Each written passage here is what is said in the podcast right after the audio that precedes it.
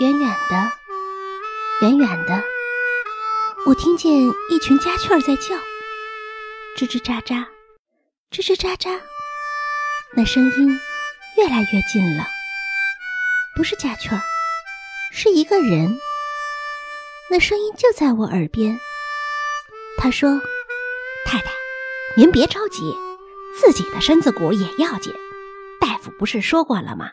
保准能醒过来。”可是他昏昏迷迷的有十天了，我怎么能不着急呀？我听出来了，这是宋妈和妈妈在说话。我想叫妈妈，但是嘴巴张不开，眼睛也睁不开。我的手，我的脚，我的身子在什么地方啊？我怎么一动也不能动？也看不见自己一点点儿，这在我们乡下叫中了邪气。我刚又去前关帝庙给烧了古香，您瞧，这包烟灰我带回来了，回头给他灌下去。好了，您再上关帝庙给烧香还个愿去。妈妈还在哭，宋妈又说：“可也真是怪事儿，他怎么一拐能拐走俩孩子呢？咱们要是晚来一步。”英子就追上去了。哎呀，越想越怕人，乖乖巧巧的妞儿。哎，那火车呀，俩人就一块儿。哎，我就说这妞长得俊倒是俊，就是有点薄相。别说了，宋妈，我听一回心惊一回。妞的衣服呢？鸡笼上扔的那两件，我给烧了。在哪烧的？就在铁路边儿。给烧的，唉，挺俊的小姑娘。唉，两个人唉声叹气的停了一会儿，没再说话。等再听到茶匙搅拌茶杯的声音响，宋妈又说话了：“这就灌吧，停一会儿。现在睡得挺好的，等他翻身动弹时再说。家里都收拾好了？这是妈妈在问。收拾好了，新房子真大。”电灯今天也装好了，这回可方便了。搬了家比什么都强。我说您都不听嘛。我说惠安馆房高墙高，咱们得在门口挂个八卦镜照着它。你们都不信。好了，不要再说了。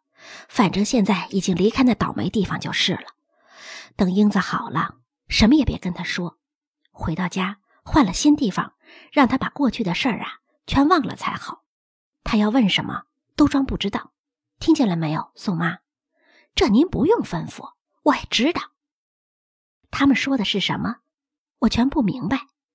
我在想，这是怎么回事儿？有什么事儿不对吗？我想着想着，觉得自己在渐渐升高，升高。我是躺在这里，高啊高高，鼻子要碰到屋顶了。呀！我浑身跳了一下，又从上面掉下来，一惊讶就睁开了眼睛。只听宋妈说：“好了，醒了。”妈妈的眼睛又红又肿，宋妈也含着眼泪，但我仍说不出话，不知怎么样才可以张开嘴巴。这时，妈妈把我抱起来，捏住我的鼻子，我一张嘴，一勺水就一下子给我灌下去。我来不及反抗，就咽了下去，然后我才喊：“我不吃药。”宋妈对妈说：“我说灵是不？我说关帝老爷灵，是不是？喝下去立刻会说话了。”妈给我擦去嘴边的水，又把我弄得躺下。我这时才奇怪了起来，看看白色的屋顶、白色的墙壁、白色的门窗和桌椅，这是什么地方？我记得我是在一个，我问妈妈说：“妈，外面下大雨吗？哪儿来的雨呀？是个大太阳。”妈说的。我还是愣愣的想，我要想出一件事情来。这时，宋妈挨到我身边，她很小心的问我：“认得我吗，英子？”我点点头。宋妈。宋妈对妈笑笑，妈又说：“你发烧烧了十天了，爸爸和妈妈把你送到医院里来住。等你好了，我们就回新的家去。新的家还装了电灯呢。新的家？我很奇怪的问。新的家？是啊，我们的新家在新帘子胡同。记住，老师考你的时候问你家住哪儿啊，你就说新帘子胡同。那么，有些事情我实在记不起来了，所以想要说什么也不能接下去说，我就闭上眼睛。妈说：“再睡会儿也好，你刚好还觉得累，是不是？”妈说着，就抚摸着我的嘴巴、我的眼皮、我的头发。突然，一个东西碰了一下我的头，疼了一下。我睁开眼一看。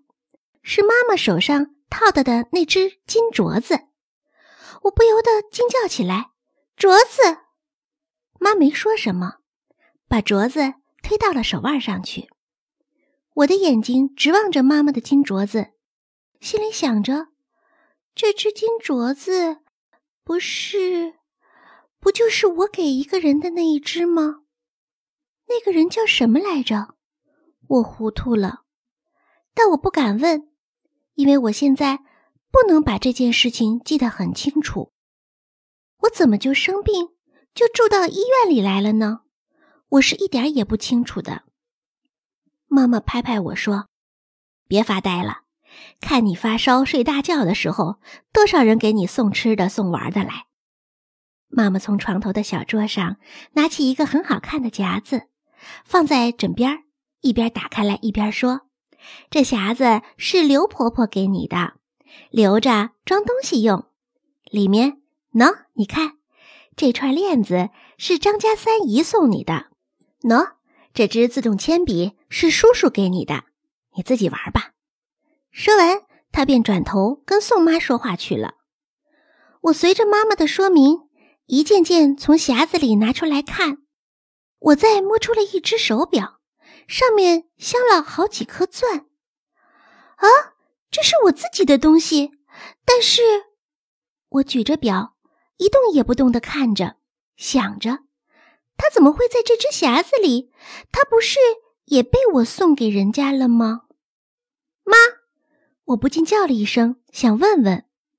妈妈回过头看见，连忙接过表去，笑着说：“看，这只表我给你修好了，你听。”妈妈把表凑近我的耳朵，果然发出小小的滴答滴答的声音。然而这时，我想起了一些事，想起了一个人，又一个人，他们的影子在我面前晃着。